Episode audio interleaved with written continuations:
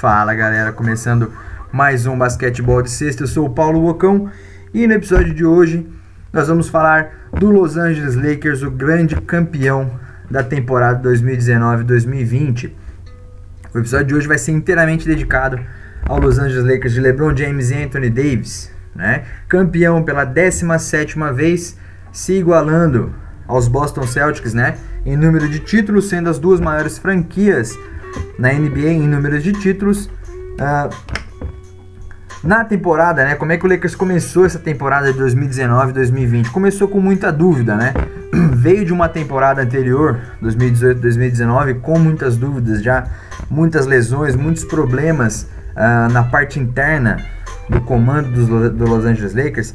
Então ele chegou em 2019-2020 com muita dúvida, não sabia onde ia chegar, mesmo trazendo né, os reforços que trouxe havia muita discussão uh, sobre se o time teria uma, um comando muito bom para poder fazer esse time chegar, principalmente o elenco de apoio chegar e jogar no nível que é necessário para poder atingir o resultado que demanda a franquia do Los Angeles Lakers, né?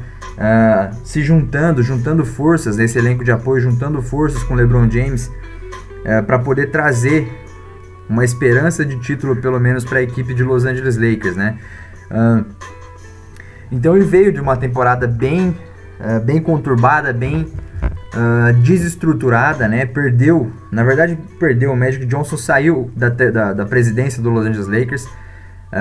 logo depois que o Magic Johnson saiu da presidência, praticamente três dias depois, o Luke Walton, que era o técnico no ano anterior, não trouxe resultados, né? Esperava-se muito mais do que ele, do que ele apresentou.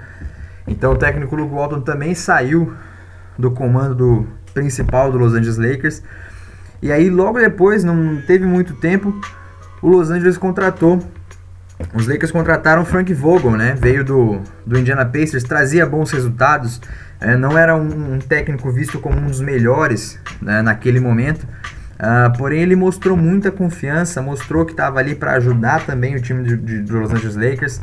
Uh, não se falava muito bem do Frank Vogel até aquele momento, porém ele mostrou a sua experiência, mostrou que veio, mostrou é, trouxe a sua experiência de playoff com o Indiana Pacers, né? Alguns anos seguidos trazendo o Indiana para os playoffs. E aí ele trouxe e conseguiu é, trazer um bom comando para o banco do Los Angeles Lakers. É, logo depois da, do, do anúncio da contratação do Frank Vogel, foi anunciado que o Jason Kidd seria o assistente técnico do Lakers. Né? Então, é, essa contratação do Jason Kidd, que já foi técnico de algumas equipes depois que se aposentou como jogador, ele foi técnico de algumas equipes, técnico principal, é, e ele traz muita experiência para o banco também como assistente técnico. Né? Foi considerado um dos melhores assistentes técnicos da temporada. Então, o banco do Lakers estava com uma grande experiência é, para poder trazer para a temporada de 2019-2020 que aparentemente foi o que faltou no ano anterior, na temporada anterior, né? Uh, depois disso, depois de muita novela, muita conversa, muita especulação, né, sobre para onde ia o Anthony Davis ou qual seria a grande estrela que une força com LeBron James lá em Los Angeles, o Anthony Davis chegou lá em Los Angeles, veio do New Orleans, né, foi uma contratação de altíssimo risco para os Lakers, porque uh, o, o Anthony Davis veio sozinho, do New Orleans Pelicans. E ele foi trocado, né? Quem foi para o New Orleans Pelicans foi o Brandon Ingram, Lonzo Ball e o Josh Hart. O Brandon Ingram, nesse ano, nessa temporada 2019-2020, foi escolhido como o jogador que mais evoluiu na temporada da NBA. Uh, eh, e os outros dois, né, o Lonzo Ball e Josh Hart, vinham numa grande uh, crescente evolutiva também no seu jogo, né?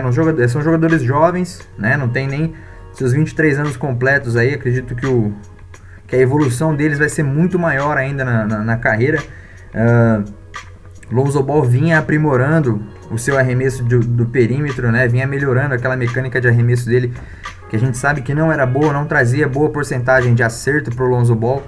É, é, um cara que passa muito bem a bola, é um cara que, que corre bem a transição no contra-ataque, né? Vinha melhorando seu arremesso, então traria, né? Uma, uma evolução, traria um jogo melhor ainda para o Los Angeles Lakers, né? Porém foi trocado para os Pelicans, assim como o Josh Hart, que é um jogador muito bom defensivamente e na transição defensiva também ajudava muito o time, né? Como ajuda o, o Pelicans nesse momento.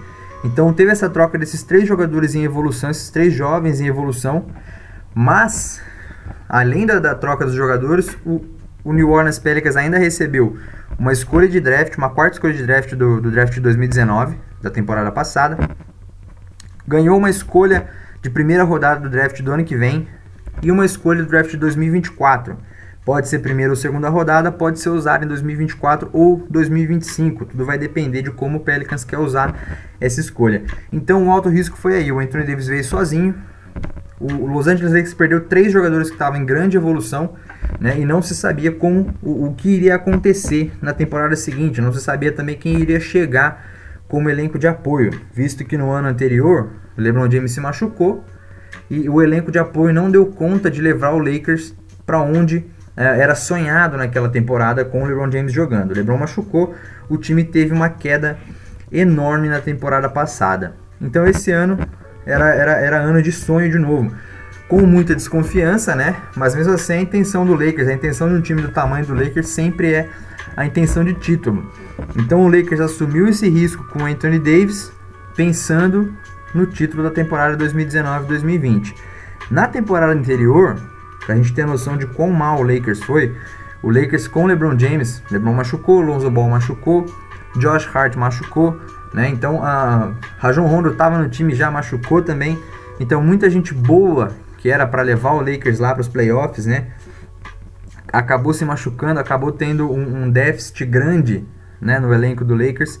Uh, então é, faltou muita gente para jogar. O elenco de apoio do Lakers não estava bom naquele momento, né? Então o Lakers terminou a temporada anterior, a temporada de 2018-2019, apenas com 37 vitórias e com 45 derrotas, né? Foi um aproveitamento de apenas 45,1%. Para um time como o Lakers é muito ruim, né? E a esperança que foi, foi trazida no, na temporada de 2018-2019 com a contratação do LeBron James, né? A esperança foi por água abaixo, né? O Lakers já estava nove temporadas fora dos playoffs, veio a décima temporada fora dos playoffs, então o desafio de 2019-2020 foi muito maior, né? E aí que entrou o potencial do general manager, né, do, do gerente geral do Lakers ali, Rob Pelinka, né, que trouxe, ajudou a trazer o elenco de apoio, ajudou a trazer o, Anthony Davis, né? E aí ele precisava, ele tinha esse desafio de montar um grande elenco em volta do LeBron, do LeBron James e do Anthony Davis para fazer um bom elenco de apoio, né? Uh, o LeBron James está com 35 anos, né? Se ele se machucar, quem vai suprir a necessidade que o LeBron tem é, de, de, carregar o time, né? O Anthony Davis carrega o time, é uma super estrela, mas e se o Anthony Davis machuca também? Quem vai conseguir suprir a necessidade dos dois? O LeBron já vinha de lesão no ano anterior, perdeu grande parte da temporada anterior. O Anthony Davis tem muita experiência, é uma super estrela, mas nunca chegou numa final de NBA. Então, como é que seria, né? essa temporada de 2019-2020. Mas o LeBron mostrou e a gente viu e acredito que a, a, as próximas duas temporadas ainda vão ser da mesma maneira. O LeBron mostrou o tamanho que ele é, né? A, a eficiência que ele tem ainda com seus 35 anos de idade, ele mostrou. Ele continua com números é, enormes. Muita gente fala que ele está jogando muito melhor agora do que ele jogava quando ele era mais jovem. Né? Ele está com 35 anos e fazendo o número de MVP, está sempre cotado para MVP da temporada. Então o LeBron James ele ainda tem muito jogo para mostrar, está com 35 anos, uh, tem os minutos um pouco limitados, mas quando ele está em quadra ele é eficiente, quando ele está fora de quadra ele orienta. Então ele é um cara que é, o tempo todo ele está contribuindo, o tempo todo ele está produzindo. Né? A eficiência dele parece que tem sido, é, tem sido aumentada a cada ano que ele joga. E esse ano não foi diferente, ele mostrou porque ele é LeBron James, porque ele é o King James, né? E aí o elenco de apoio, o elenco de apoio da temporada anterior, a gente sabe que não estava muito bom, teve muito cara machucado, muito cara inexperiente jogando no time dos Lakers.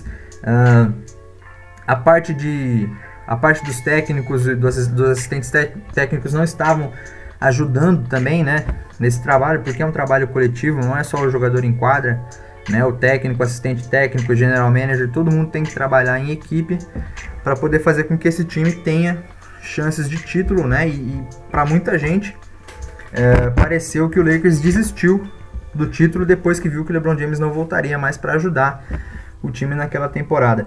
Então vi um Lakers muito apático em quadra, né, jogando pouca bola, jogando muito menos do que do que conseguiria, do que poderia jogar.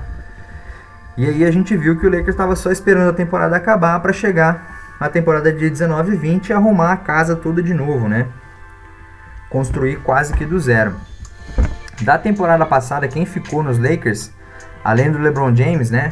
Ficou o Rajon Rondo, que já estava nos Lakers, machucava de vez em quando, teve uma fratura na mão uh, no ano anterior, esse ano teve de novo, né? Sofre com, essa, com esse problema na mão. Uh, já sofreu várias vezes com esse problema na mão o Rajon Rondo. E o Javal Magui já estava no time também, além do Caio Kuzma, ganhou essa experiência, foi um dos jogadores que estava uh, sendo pensado para troca, mas acabou continuando no time, né? Senão haveria sua quebra de contrato aí. Ele não. Eu, eu, não lembro se ele tinha opção de troca ou o Lakers tinha opção de troca. Acabou que ele ficou e contribuiu muito bem também para o Lakers nessa temporada, né? Uh, além do Caio Kuzma, ficou o Quintavious Caldwell Pope também, que contribuiu muito bem. A gente falou dele no, no episódio anterior. O Alex Caruso também vem numa crescente defensiva muito boa, né? A entrega dele também é muito boa. Então esses, esses foram os jogadores chaves, né, que ficaram no Los Angeles Lakers da temporada anterior para essa. Além desses caras, ainda ficou o DeMarcus Cousins, né? Não jogou, não chegou a jogar uh, no Lakers, ficou a temporada toda sem jogar. A partir do momento que foi contratado, vinha de lesão do New Orleans Pelicans, voltou para o Golden State Warriors, machucou de novo, foi pro Lakers, machucou mais uma vez. Então é um cara que está aí uh, já dito como uh, aposentado. Muita gente acredita que ele não volta, né? Ele está em constante recuperação, em constante trabalho de recuperação. E a gente sabe que o DeMarcus Cousins, quando está em forma, ele joga muita bola, ele contribui muito bem para qualquer time que ele for jogar, tá? Então é, é uma tristeza a gente ver o DeMarcus Cousins fora com todos esses problemas de lesão que ele tem tido. Né? A gente torce para que ele volte, porque é um bom cara, é um bom jogador de basquetebol. É um pivô que joga muito bem embaixo da cesta, né? A gente espera que ele volte, mas esse ano ele não jogou nos Lakers. Era contratado dos Lakers, acabou sendo dispensado. Uh, o Lakers trouxe, né? Além do Anthony Davis, que foi o grande reforço, né? Pra, da temporada para todos os times, o maior reforço trazido por um time foi o Anthony Davis, a grande estrela. Né? Além do Anthony Davis, o Lakers trouxe o Avery Bradley, que é um armador muito bom, tem experiência de NBA durante muito tempo já, é um jogador que defende muito bem, arma muito bem a jogada, as jogadas de ataque. Então o Bradley veio para contribuir. Acabou não jogando na bolha, né? Ele optou por não ir para a bolha da Disney jogar, né? Mas foi um cara que contribuiu muito bem durante a temporada regular da NBA até a paralisação, claro. Mas foi um cara que trouxe muita experiência para os Lakers, né? Jogou de titular. Muita gente achava que ele ia começar no banco e ele ia substituir o Rajon Rondo, né? O Rajon Rondo faria a armação titular, acabou que foi o contrário, né? Então, uh, isso foi bom também para os Lakers, que aí o Rondo, o Rondo trazia experiência para o banco, para a segunda unidade do, dos Lakers, né? Que não era uma, uma, segunda unidade ruim mais, já não era aquela segunda unidade fraca, sem experiência, já era uma segunda unidade mais forte, mas que também precisava dessa experiência na armação. Uh, e por que, que não era uma segunda unidade fraca mais, né?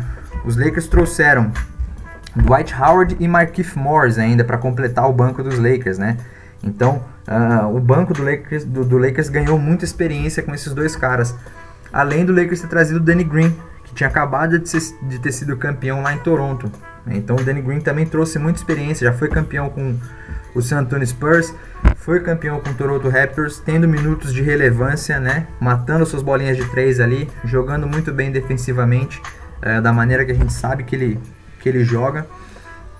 Uh, teve alguns momentos de baixa nessa temporada, né? Mas na, nas finais mostrou uh, o, o, porquê do seu contrato ser tão caro, né? E mostrou para que, que veio, meteu suas bolas, defendeu direitinho lá e contribuiu muito bem para os Lakers. E além de tudo, né, além de Jared Dudley, esses jogadores que não, tem, não tiveram muita relevância, não tiveram minutos de relevância, né, Costas Atentocumpo, Quinn Cook, o Lakers ainda trouxe o J.R. Smith, que é o grande parceirão do LeBron James, né? A gente lembra muito bem da parceria deles lá em Cleveland, né? Um ano de sucesso e um ano de total fracasso naquela final, né? J.R. Smith achou que tinha acabado, achou que estava um ponto na frente, saiu correndo com a bola. Quem não viu, procure, que é muito legal. Dá uma, dá uma pesquisada na internet lá que vocês vão ver é, essa maravilha que J.R. Smith proporcionou pra gente. Proporcionou pro companheiro dele, LeBron James. É, Nesse ano, o Lakers foi muito bem, né? O recorde de, de vitória e derrota do Lakers foi muito bom. É, o Lakers jogou apenas 71 jogos, né? Por conta da paralisação, depois que voltou à NBA. Uh, o número de jogos foi reduzido até para dar conta de terminar a temporada ainda esse ano. A temporada a gente sabe que tem normalmente 82 jogos. Essa temporada para o Lakers teve 71. Alguns times jogaram 72, alguns times jogaram 70, 73 jogos. Foi feita uma matemática lá para os times que jogaram jogarem, jogarem na bolha, cada um jogar seis jogos. Então tinha time que já tinha alguns jogos a mais ou alguns jogos a menos. Então uh, o número final de jogos de cada time foi um pouco diferente. Lakers fez 71 jogos, teve 73,2% de aproveitamento na temporada regular, né? Ganhou 25 jogos em casa, perdeu só 10 e fora de casa foi mais impressionante ainda. O Lakers ganhou 27 jogos e perdeu só 9 jogos fora de casa. Né? Ganhou 10 jogos dos times da, da, da própria divisão e, e, perdeu só 3. Então foi uma temporada muito boa para os Los Angeles Lakers uh, em termos de dar esperança para o torcedor. Né? Ninguém sabe o que vai acontecer no próximo ano, mas a gente percebeu a entrega do time durante a temporada toda. Né? Não foi aquele negócio de vou tentar até a metade da temporada, como foi na temporada anterior. Parou de dar certo, parou de funcionar, não tem outra opção, desistiu da temporada para focar na próxima temporada já. Focar na próxima temporada, no meio da temporada que está rolando, ainda foi muito uh, sofrido para o torcedor de Los Angeles Lakers, né? Então, essa temporada, o Lakers trouxe de volta a esperança pro, pro torcedor de Los Angeles, trouxe de volta a, a participação em playoffs para o time de Los Angeles Lakers e trouxe, além de tudo, o título para a cidade de Los Angeles, que não viu um título desde 2010, desde aquela vitória em sete jogos contra o Boston Celtics. Uh, então a gente espera, né? Claro, muita coisa boa para o próximo ano do Los Angeles Lakers. A gente espera um LeBron James sempre contribuindo, né, com, com o basquetebol da maneira com que ele contribui. A gente espera um Anthony Davis ainda melhor né? A gente tem dois jogadores excelentes no mesmo time que correm sempre para serem os, os MVPs da temporada. Então a gente espera sempre muita coisa boa no time de Los Angeles. Né? Eles, eles vêm se renovando, principalmente a, a parte interna, né? além, lógico, de renovar o seu time, de colocar um elenco de apoio melhor que estava precisando, uh, renovou o coaching staff do time para trazer experiência para o banco também, além do técnico, além do assistente, dos assistentes técnicos, né? Então o Lakers precisava disso, o Lakers precisava dessa renovação para poder chegar e figurar entre os primeiros de novo, certo? Então a gente espera muita coisa boa pro Lakers no ano que vem. Eu espero vocês na próxima semana, no próximo episódio do Basquetebol de Sexta. Tamo junto. Eu sou o Paulo Bocão. A gente se vê ou a gente se ouve, se escuta na semana que vem. Um abraço, galera. Valeu.